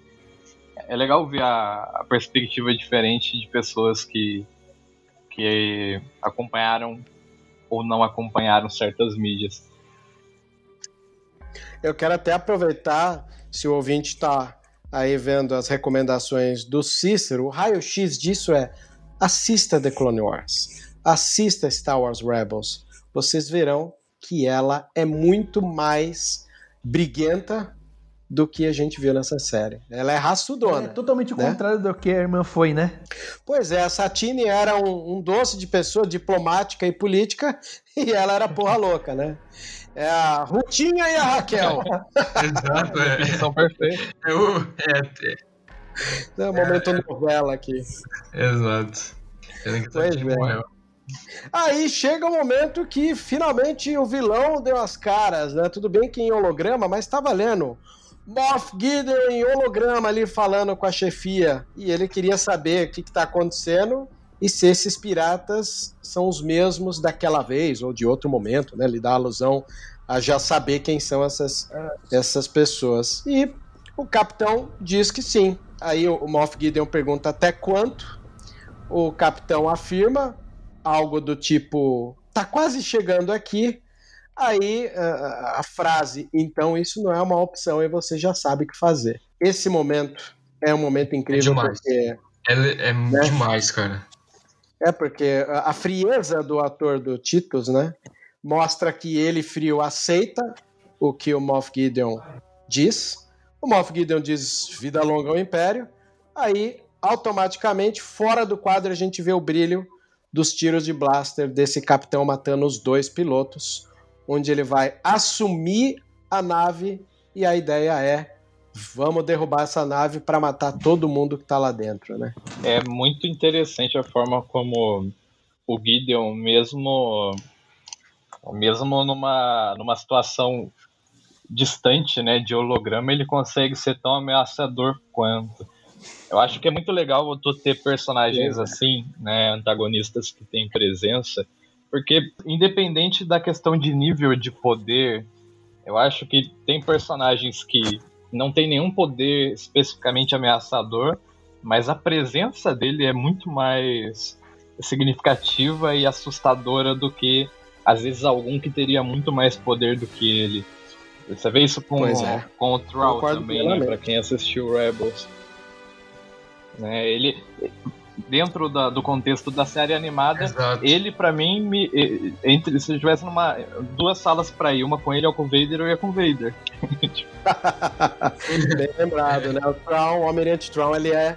A, a calma dele, né? Que é muito parecida com a calma do Moff Gideon, é uma calma implacável. Aquela que dá até medo. Ah, eu não, eu não sei se eu escolheria a sala do Vader, não, porque agora eu sempre quando eu lembro do Vader, me vem à mente a cena lá final de Fallen Order quando luta com ele. Pelo menos ia ser uma morte rápida, Poxa. né? O, o Vader não, não tem cara de É quem ia torturar tanto, né? O Troll ia ficar ah, desmoralizando você usando sua própria cultura enquanto ele destrói toda a sua fé e tudo que você acredita. Olha aí, tá vendo? Pra quem não conhece, um bom momento aí pra, de novo, vou endossar. Se você não assistiu, nesse caso agora é Star Wars Rebels, né? Não temos o Thrawn em, em The Clone Wars, mas o que ele aparece, como ele aparece em Rebels é marcante. Incrível esse, né? Que a gente tá falando de convergência Isso de é mídia, né? muito, muito bom. Eu acho que pra quem tá ouvindo e não viu ainda, eu imagino que a maioria das pessoas que tem assistido The Mandalorian tem gostado da experiência. Uma coisa é certa, assistindo Star Wars The Clone Wars e Star Wars Rebels, a experiência fica melhor ainda. Realmente. Concordo Exato. plenamente. E, inclusive, Exato. vou te falar uma, vou falar uma coisa E- pra vocês. Tem um amigo meu que ele não, ele nunca assistiu Clone Wars, nunca assistiu Rebels e começou a assistir Mandalorian por recomendação minha, isso na primeira temporada, né? E ele gostou tanto do que viu, mas tanto do que viu que ele falou assim: agora eu quero ver Clone Wars e Rebels. Aí me, me passa, me passa. Aí eu passei pra ele e ele, ele se apaixonou pelas séries, pelas séries animadas. Eu, eu tenho um amigo, o, o Eduardo, que inclusive ele faz parte da, da Sociedade Jedi, ele é conhecido do Vebs, é, quem é aqui de, do Rio Grande do Sul e foi na JediCon passada, que teve em 2019, lá em, em outubro, é, o Edu palestrou junto comigo e ele também não tinha assistido The Mandalorian ainda, ele estava enrolando, que ele não tinha gostado muito da, do episódio 9. E aí ele, conforme a gente foi conversando ali, ele soube que a Bocatã apareceu, ele na hora já, já quis assistir também. Ele também não tinha assistido a última temporada de, de The Clone Wars e, e aí assistiu e tal, ali por conta do hype, e agora vai assistir The Mandalorian também por conta da Bocatã. Aí. Esse é o papel, né, da, da- das séries A gente multimediáticas, tá né? tendo isso até com livros, né? Com o Cobb no, no primeiro episódio dessa temporada. Então é, é bem gratificante você ver a coisa convergir de uma maneira ou de outra. Pois é. Isso significa que o Story Group voltou a trabalhar, minha gente. A gente achou que estava todo mundo sendo demitido no episódio 9, né? Ou de Estavam de férias, sei férias. lá. A minha, a minha teoria é essa. Eles estavam de férias junto com a Kathleen Kennedy. Eles nem viram o que aconteceu. Chegaram viram as sequels. Pois Não, é. e aí- é um Não, e aí entregaram lá o episódio 9, falaram do, do episódio 9, aí falaram, ó, Hidalgo, escreve aí o dicionário visual. Aí eu imagino o Hidalgo lá escrevendo, chorando o dicionário visual. E deram Pois é. Tanta coisa é, eu, acho que o Story divergindo Group ali. tá- eu acho que o Story Group tava dormindo desde Resistance, se vocês querem saber, viu? Ô, louco, bicho, faz todo sentido também, né? Ainda mais o Thiago. Aliás, um momento histórico, né? O Thiago, que sempre se agrada com tudo do Star Wars, Exato. conseguiu achar Exato. uma peça ali que não cabe né, no, no seu quebra-cabeça, que é, Mas, e Star é- Wars Resistance. Isso foi muito impressionante, porque, cara, o Thiago é, é assim, ó, pessoal, o Thiago, ele é aquele tipo de fã que se tiver um filme sobre, sei lá, contando sobre o Jabba, ele vai estar lá assistindo e vai adorar, vai dar nota dia a dia 10. com Jabba. Mas Jabba tomando Resistance ele não gostou. Não, o problema assim, eu vou te falar que assim. Eu é, concordo com o Thiago, tá? Só adiantando. Assim, e assim, sabe, é, vocês veem que assim, por que eu não gostei do Resistance, é, ao contrário de muitos fãs, entre aspas, que eu vejo por aí, né? Ah, não gostei de uma coisa, vou odiar Star Wars pro resto da vida. Não. É aquele negócio. Eu não gostei de Resistance. Resistance é canônico, não vai, vai ser eu que não gostei que vai mudar isso. E o que que acontece? É, só resta aceitar e continuar curtindo Star Wars como um todo, não só por causa de Resistance.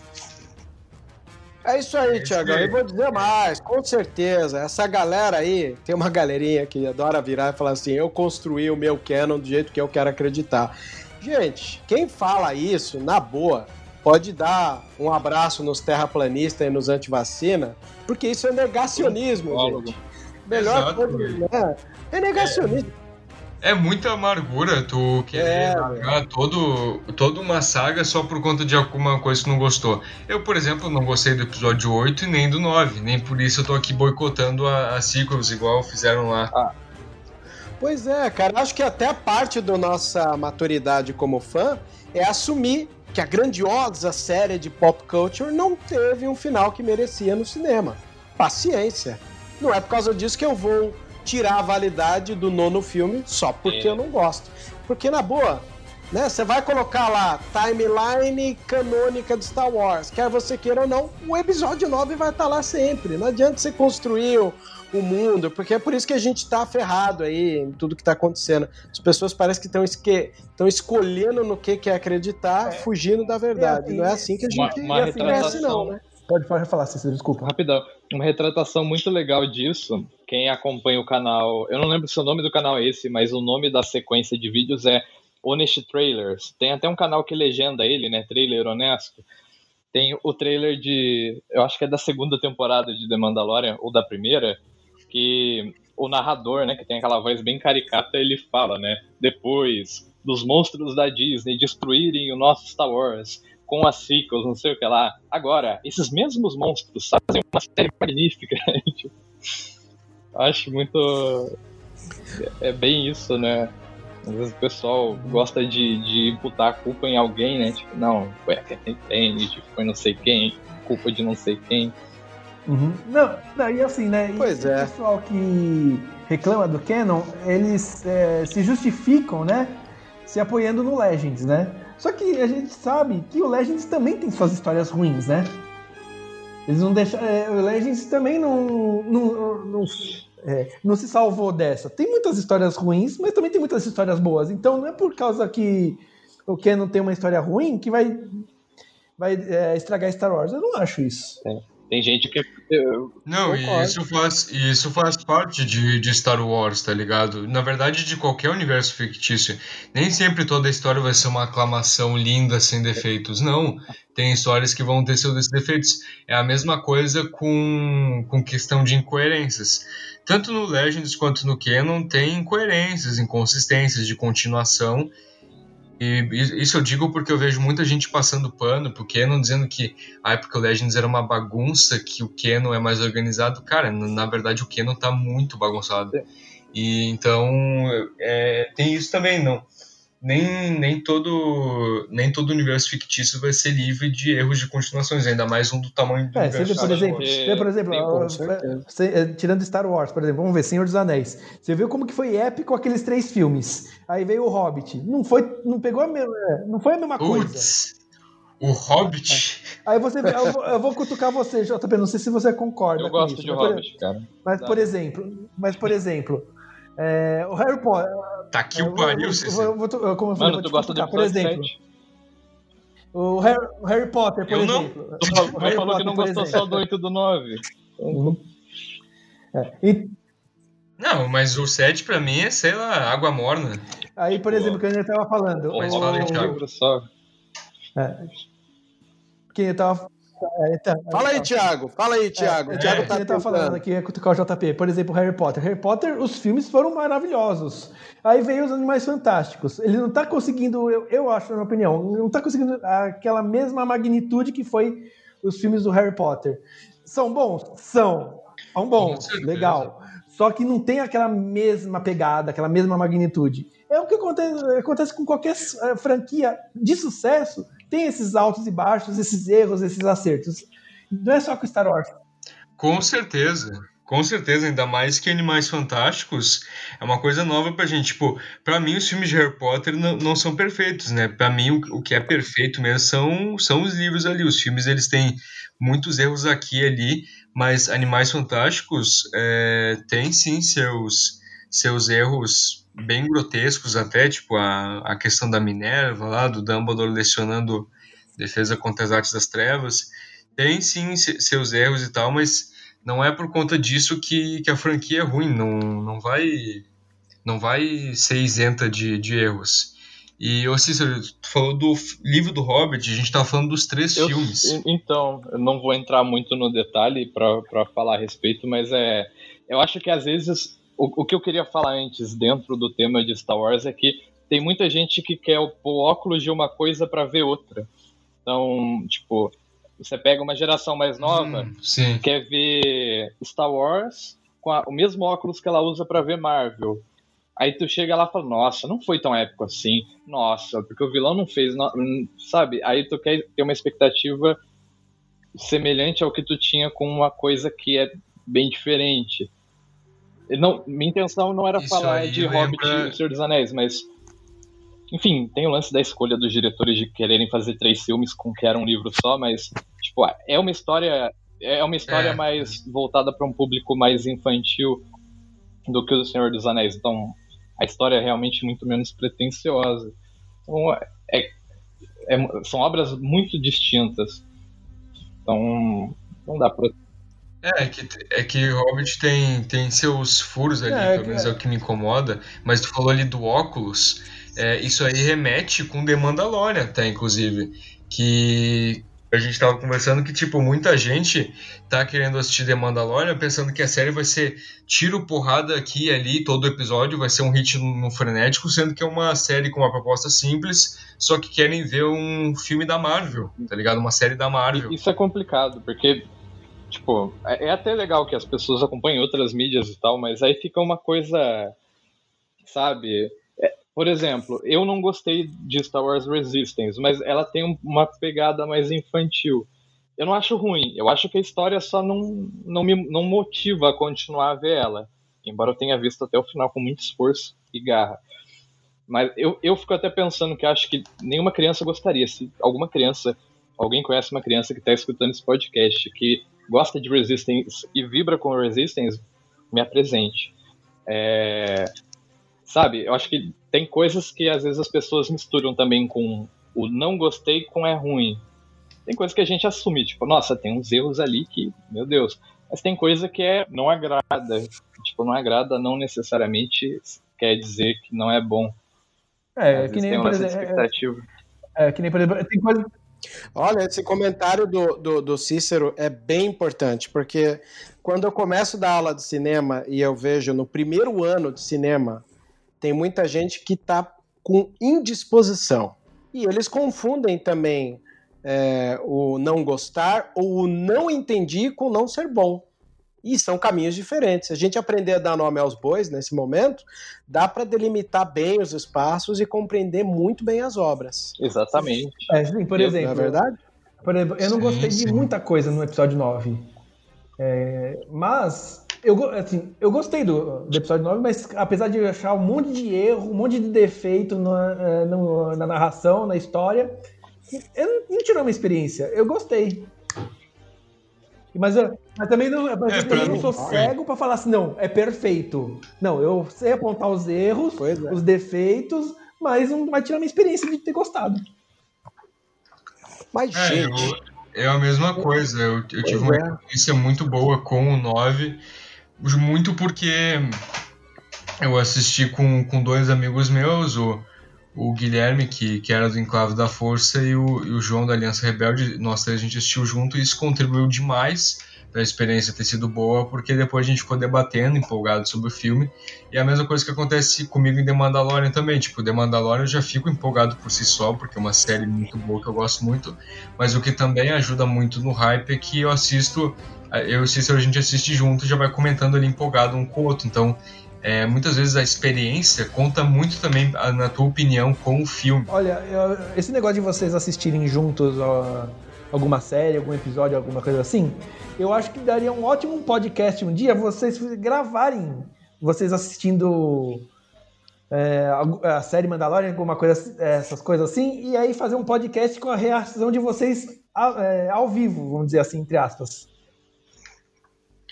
Olha, é uma boa proposta. Quem sabe não seja adotada no episódio 5.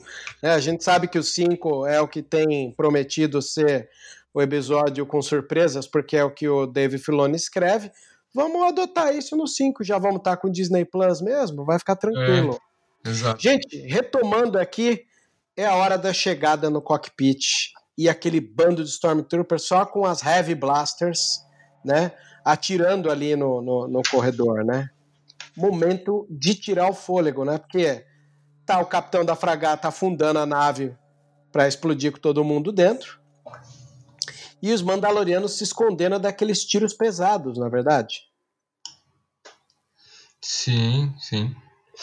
Fazia, E aí entra essa parte heróica. Fala aí, Cícero, pode que falar. Stormtroopers comuns não apresentavam algum tipo de ameaça, né? Pelo menos com uma arma mais complicada, ele mas a- A ameaça foi das armas, não foi do Stormtrooper em si, né? Então, então é. Pelo menos, pelo menos É. apertar o botão e mirar num corredor, dessa vez funcionou. É, mas o que eu gostei daquela, da, daquela dinâmica ali é que durante muito tempo quem tá assistindo fica pensando, poxa, mas a, a Bocatã não precisava da ajuda dele. Mas aí tem um momento em que né, eles não tomam nenhuma atitude para avançar ali, ele toma a frente, né? E, e tem o momento dele. Tipo, é legal esse equilíbrio. Pois é, porque o momento inteiro da, da incursão são os três Mandal- Mandalorianos de Crisis avançando. Aí o Mandaloriano se- Aí o nosso querido Mandaloriano s- nota que os três não estão invadindo porque há uma, uma- Sei lá o que eu posso dizer. Muitos tiros vindo dali do, do- da parte do cockpit com as Heavy Blasters, né? Pra quem gosta e sabe que a gente gosta de chegar aos detalhes. Há um momento que tem até um close do bico da DLT 19 Heavy Blaster Rifle, né? Atirando ali, né? Aí é a hora que o nosso querido Din Djarin se toca que é a hora dele brilhar. Porque ele é o único cara que tá com a armadura inteira de Beskar ali. Nem, nem toda armadura tem tudo de Beskar. E eu acho que isso ficou nas entrelinhas, né? O que, que ele faz? Pega as granadinhas dele, toma a frente, pede cobertura e sai correndo, tomando todos os tiros possíveis que vão rebatendo ali no Beskar e não, não causando tanto efeito. E entra aquela musiquinha, né? Da, da, da musiquinha heróica ali do, do momento da entrada dele. Ele consegue jogar ali as granadinhas, né? Na porta para livrar o caminho. Momento heróico e dele, hein? Também eu acho que a relação entre os Mandalorianos ela se constrói de uma maneira muito interessante em combate, né? Porque ele não ia, tipo, pular no meio do fogo cruzado e falar me dê cobertura aí se ele já não tivesse pegado um mínimo de confiança, né, neles. Então, Pois é. Aí o relacionamento entre Mandalorianos. Aí eles entram no cockpit, tira o capitão do, do comando, vai é, o próprio Din né? E a Cosca Reeves pilotando, enquanto a gente vê que o outro ficou lá atrás para algum possível cobertura. E a Bocatar pega ele e faz as, o começo das perguntas dentro do universo de, de fanservice. Ela quer saber onde está. Aí isso responde a nossa curiosidade do final da Season 1, né? Que é ela quer saber onde está o Darksaber. Olha aí, momento incrível, hein? Nossa, quando, quando ela chegou ali e pergun- e perguntou, né? Where's the Darksaber? Eu fiquei, caraca, mano, ela tá correndo atrás E, do ela, Gideon. e ele, ela fala assim, né? Está com ele? Aí ela- ele- o, o Imperial fala assim: se, é, se você está perguntando porque você já sabe a resposta, né? isso Pô, e, e ele até emenda. É legal que você falou isso daí, porque voltando ao que o, o que o Cícero comentou, que a galera é, tem medo, né, do, do, do Moff Gideon, você vê na postura desse capitão que ela fala, vou deixar você viver para você me levar até ele. Aí ele pode assim, talvez você me deixe viver, mas ele não, quer dizer, para um cara se matar na frente da Mandaloriana, porque ele sabe que o pior está por vir se ele deixasse, né? Aí ele se mata mordendo alguma coisa. Aliás, vale uma, uma, uma, uma Aí- lembrança aqui. Pode Aí- falar. Aí, mais uma vez, aí, paralelos com a vida real, essa era uma forma que os agentes da KGB do serviço secreto da União Soviética durante a Guerra Fria e também era o jeito que os nazistas, espiões nazistas, se matavam, se suicidavam. Pois é. No Isso filme. também. É Pode isso. falar. Isso também remete ao universo da Marvel. Lá nos quadrinhos a gente vê que os agentes da Hydra também se matavam assim, após falar Hydra, e a gente vê isso acontecendo lá no primeiro filme do Capitão América. Pode crer, ó. Bem lembrado. E é legal que Bem lembrado. É legal Fala que eles vão dando né, as pistas sobre o interesse dela no Darksaber, tanto pra gente que já sabe, que já esperava algo nesse sentido, sendo que ela, ela era a última usuária a gente não sabe de que forma que o Gideon conseguiu dela, né, se foi em combate, se foi de uma forma não tão honrosa e interessante. Mas ela fala lá antes também, né, quando a- ela decide pegar a nave inteira, né, eu preciso de algo que era meu se for pra eu governar Mandalor, né? E tipo, ela fala isso lá antes, quando eles estão conferindo as armas. Aí depois ela chega e já questiona Sim, é ele de novo lá no cockpit.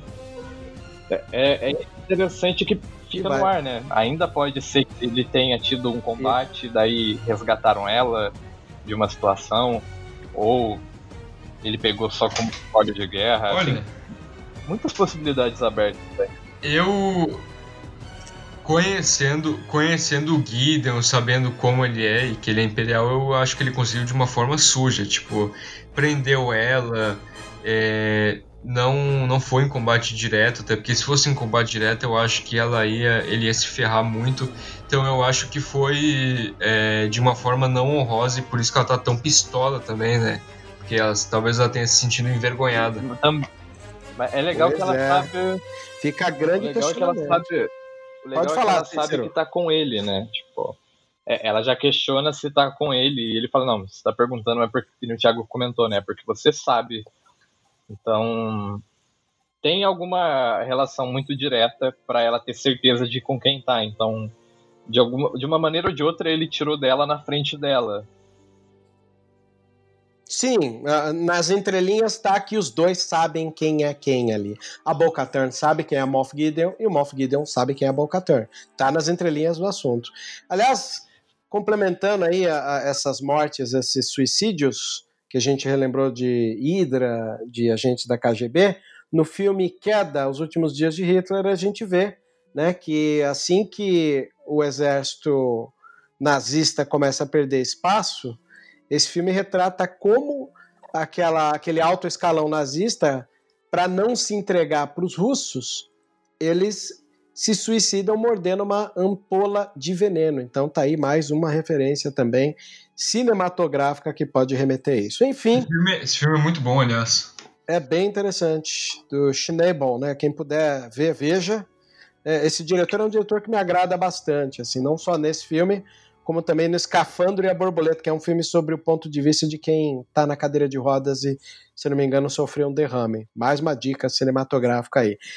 Enfim, momento chave. É chegado o momento do porquê o Thiago está aqui. Que hora? Tiago, dele, por favor. Por favor, Tiago, é hora de você contar essa parte belíssima, que é a hora da quase despedida da Bo-Katan com o Din Djarin. Por favor, tome a honra de contar esse momento brilhante E da aí, série. Bocatan, onde que vou le... Quem é o Jedi? Onde que eu vou levar o Baby Yoda aí? Procura a Sokatano. A Sokatano! Uhul! Aê, finalmente Ah, aquela confirmação de que a gente vai ter a Soul Katana na série. Olha aí, ficou aquela grande sombra se ter ou não, se Rosário Dawson vai interpretar ou não. A gente tá aí só vendo nos leaks que é a, a Rosário Dawson que vai interpretar, mas já temos a certeza que tem a Katana. Só falta a certeza de ser a Rosário Dawson. Olha, mesmo. por mim podia ser qualquer um. Incrível esse momento. Qualquer um, mas, mas tem da Sokatano. Ai, que delícia foi aquela vez quando ela falou a palavra, o nome dela, a Sokatano. Ah, meu Deus. E mais uma vez um planeta Pois é. novo, Cara, né? Pra, é, É, fala o nome da cidade é. Expandindo mais o universo, né? é, Cidade de Calodan, planeta florestal de corvos. Tá aí, expandindo o universo mais uma vez. e é descrito que é uma, um planeta florestal. Ela dá essa descrição pro, pro Jin ali. Pois Já é. pensou? Chega lá. Lindo, né? Ela fala assim. tempo. E- E eu acho legal também que a maioria das vezes quando a Bocata fala com o, o nesse episódio, ela fala com um ar e com uma cara meio debochada, rindo e tal. E é a mesma coisa nesse, nessa fala aí, tá ligado? Ela fala rindo com ele, assim, sorrindo. Acho engraçado isso. É uma postura dela. Ali já tem até uma postura diferente das outras conversas. É, eles estão no momento de glória ali, né? Acabou de pegar a carga de armas e tá falando: ah, você vai conhecer uma Jedi que chama Assol Katano, diga que a Bo-Katar te enviou, né? Aí ele volta ali, eh, tem um momento que ele sai da nave num salto que parece salto de paraquedas, né? Saltando ali de maneira incrível, ligando o jetpack e volta ali momento super terno da série, que é a criança ali com a Lady Frog mexendo já no girino um pouquinho mais crescido, né? O que dá a alusão que ele reconheceu o valor da vida ali. O Cícero tem um Eu acho que ponto ele ia de comer. interessante dessa microsequência. Eu acho que ele ia comer. Já vem regaçando o Thiago, né? Fala aí, Cícero, o que, é que é? interessante ver a- o, desenvolvimento disso, porque depois que, enfim, né, te- tem os limites, né, de, de fazer no animatrônico e tudo mais, mas as expressões dele, a forma como ele olha com ar de estranhamento com o Declode, e o Mando tentando pegar ele, e ele fazendo birra ali, né? Tipo, não, não quero sair daqui não, me deixa aqui, né? Fiz um amigo, leva ele. É legal ver também como o Mando começa a deduzir, né, os sons e a- as tentativas de comunicação dele. Eu já tenho pets suficientes. É, nessa, nessa temporada ele tem tentado fazer muitos sons. Eu acho que é, é engraçado as tentativas de fala. Pois é. Aí ele chega ali no, no, no porto, encontra o Mon Calamar e até fala: te dei mil créditos pra fazer isso. Bom, o cara deu a famosa gambiarra ali na Razor Crest. O Mandaloriano entra na nave, vê ela cheia de rede, né? E até ironiza. Durex pra todo lado. Durex, né? Praticamente foi isso que aconteceu, é a nave com Durex. Ele vê as redes do lado de dentro, dá risada e fala: Bom, calamares, né? E a nave tá remendada, você vê que tem até corda segurando a estrutura dela, né? E agora, nesse episódio, a gente pode tirar oficialmente a coroa de banheira, da, de banheira espacial da Millennium Falcon e passar para Razor Quest, porque Pois é, verdade. A gente sabe o quanto a, a Falcon foi chamada de lata velha, agora a Millennium perdeu o posto aqui para Razor Crest, que levanta voo despinguelante, soltando peça, trepidando igual um Jeep. Vou ser sincero para vocês, o primeiro carro que eu tive na minha vida foi um Jeep. E o Jeep ele é assim, todo destrambelhadão também, uma chacoalhadeira total. E a Razor Crest tá parecendo um Jeep aqui, levantando toda trepidante, né? Aí tá lá, criança no banco de trás, vendo um- uma espécie de criatura com tentáculos subir ali pelas cordas, né? Aí tem um ponto de vista dos olhos dessa criatura de tentáculos chegando na criança, né? Aquela visão multi-olhos, né? Chegando perto da criança. E na hora que ele salta, o nosso querido Mandaloriano pega é, a criatura, dá um corte de ver a, a nave finalmente recolhendo o trem de pouso e voando aí tá ali a rima visual, né? Que é aquela sequência em que a criança viu a Cosca Reeves é, comendo o tentáculo como se fosse um espaguete e a criança faz a mesma coisa, engole ali o último tentáculo e a gente tem a nave já no espaço, indo né, para o hiperespaço e soltando mais fragmento. E acaba com a assinatura da grandiosíssima Bryce Dallas Howard, Bryce Dallas Howard, né, que é filho de Ron Howard, diretor de Solo, uma história Star Wars. sou fantástico demais dela. Mas, pois é, cara, mais um capítulo. Pra quem não sabe, na primeira temporada ela dirigiu aquele quarto episódio que foi uma homenagem a Sete Samurais, né? Capítulo esse que eu vou dizer pra vocês que na época eu não tinha me apegado tanto, mas depois do Disney Gallery tem um momento lá que o Favreau vira e fala assim: "Você dirigiu o capítulo mais difícil da primeira temporada, porque foi o capítulo que tinha mais figurantes e mais pessoas. E geralmente assim é mais difícil de dirigir. Enquanto os outros episódios que eram mais em estúdio. E tá aqui de novo um baita episódio na direção da Bryce Dallas Howard. Memorável, hein, gente? Uma curiosidade que eu fiquei eh, sabendo hoje, eu não sei se é verdade, o Cícero, como é, ficava mexendo bastante no Reddit, ele pode confirmar se é verdade ou não. Mas uma das pessoas, a pessoa que manipulou o nariz do Mon Calamari que atende o mando é a Janina Gavankar, que nada mais nada menos é a nossa Aiden Versio. É. Aiden Verso? É, sim. Eu vi, eu não tinha visto quem que ela tinha manipulado, mas eu vi que, que ela tinha feito parte do Sim, set. ela, ela manipulou as narinas do mesmo. Mon Calamari. Olha que legal. É uma maneira, você vê? Em todos os filmes a gente vê sempre alguém querendo interpretar, fazendo uma pontinha. É, Aí a gente vê é, é Tom Hardy querendo. é, Tom Hardy que fez um Stormtrooper no episódio 8. Daniel Craig. né, o, o Daniel Craig, né, fazendo Stormtrooper no episódio 7. A gente tem o Simon Pegg fazendo um Car Plutch no episódio 7 também. Né? John Então, Williams no episódio 9. o John Williams no episódio 9. É mó legal imaginar a galera sempre querendo fazer parte, né? Eu gosto bastante de ver isso. Eu Acho que um ponto bem que acho que a gente não, eu, pelo menos eu não lembro da gente ter comentado até então, trilha sonora desse episódio. É, Ah, Pois é. cara, o, o que toca como tema nos momentos de ação com a Bocatan, né, em primeiro plano, lembra um pouco alguns, alguns temas de de Rebels mesmo, de The Clone Wars. É, é um bocado semelhante. E, e os outros temas em si dentro do porto te passam uma vibe mesmo de algo portuário, meio que um acordeon, né? Tem umas coisas bem. É verdade, ela É, segue o é, mesmo, mesmo é marcante. estilo, né? Mas me fala uma coisa, eu queria saber de vocês. É, eu fui o único que senti assistindo Rebels. Não, eu me senti assistindo a sétima temporada de The Clone Wars com gráficos mais elevados. Olha só. Ah, é? Perfeita que ficou a adaptação.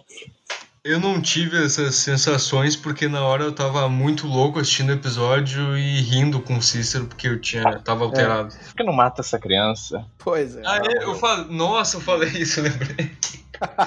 lembrei disso. Pois é, gente. Próximo episódio, mais um episódio dirigido por ator, hein? Carl Waiters, que é o Griff Carga, é o diretor do próximo episódio, que é o retorno dele, né? O retorno da, da Cara Dune. Então, é interessante. Detalhe, parece que ali na ficha do IMDB, não é uma certeza, temos o nome da Sasha Banks de novo. Sabe Deus, né, se teremos o- um, um reencontro aí de Mandalorianos, né? Novamente. É, é- é esperar para ver. Tô com expectativa alta. Embora muita gente está feliz de saber que o episódio quinto é escrito pelo John Favreau, que dá alusão que talvez seja o grande encontro com a Soca. O quarto episódio, dirigido pelo Carl Weathers, eu tô ansioso para ver. Também estou. é, acho que de forma semelhante a outros episódios. A grande vantagem é que com esse episódio a gente vai acabar tudo que a gente tem de marketing, né? De trailer, de TV spot. A única coisa que a gente não viu ainda que aparece é, é Nevaro, o Carga e a Cara Dune. Só. Não tem mais nada além Pois disso é. que a gente não tenha visto até agora. Aí E- é tudo surpresa, né? Cara, pode ser tanta coisa, né? Pode o Boba Fett aparecer, pode. Eu imagino que pelo menos mais alguma coisa tem que ter dele. Imagino. Né? Não ia colocar. Eu sei lá, eu, eu presumo que a gente vai ver mais alguma coisa de boba. Se não for nesse episódio, tá capaz que lá no último, hein? É um, é um palpite que eu dou. Legal. Eu, eu também não sei. Eu acho que esse já deu tanta coisa errada na vida do Mandaloriano, né? Se ele conseguir chegar, reencontrar com os amigos, arrumar a nave e planejar o que vai fazer na sequência. Mas eu imagino que o episódio vai, vai dar uma trabalhada em algo legal que a gente ainda não, não viu. Com certeza. Gente, nota pro episódio, por favor. Minha nota para esse episódio é 8. Vai lá. Tiagão. Ó, o JP deu 10 pro episódio, gostei. Lá. nota, Tiagão. É mais de 8 mil!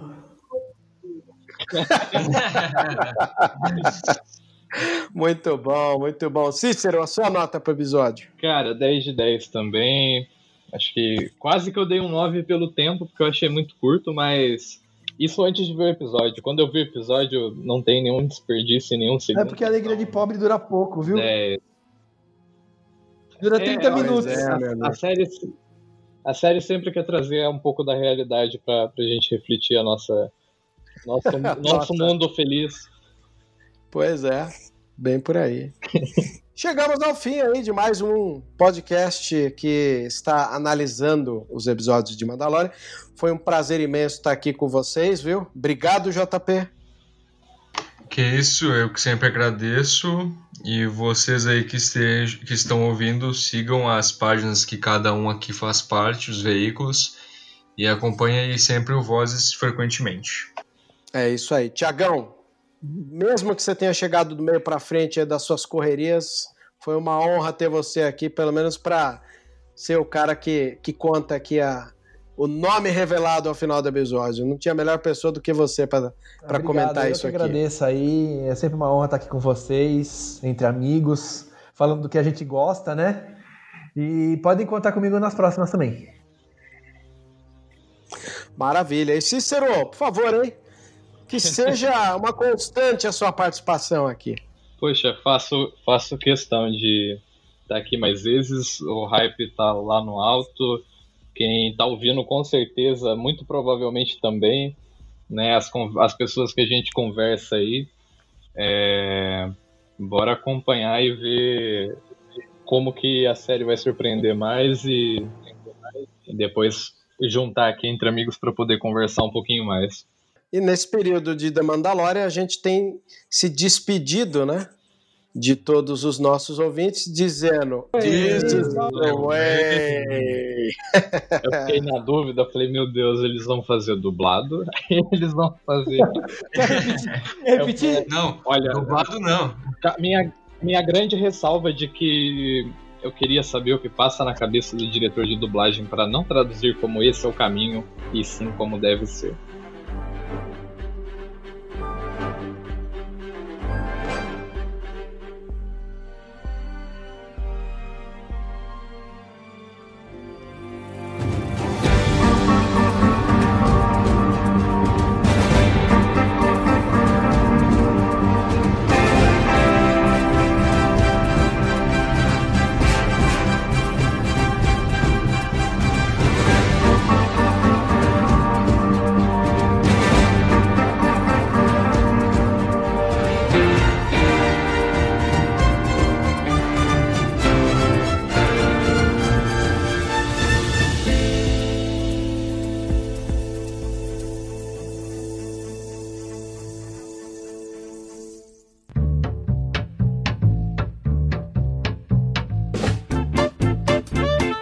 Você ouviu e vivenciou Vozes da Força. Por hoje é só. E que a força esteja com você sempre. Aqui é o comandante Paul Dameron desligando.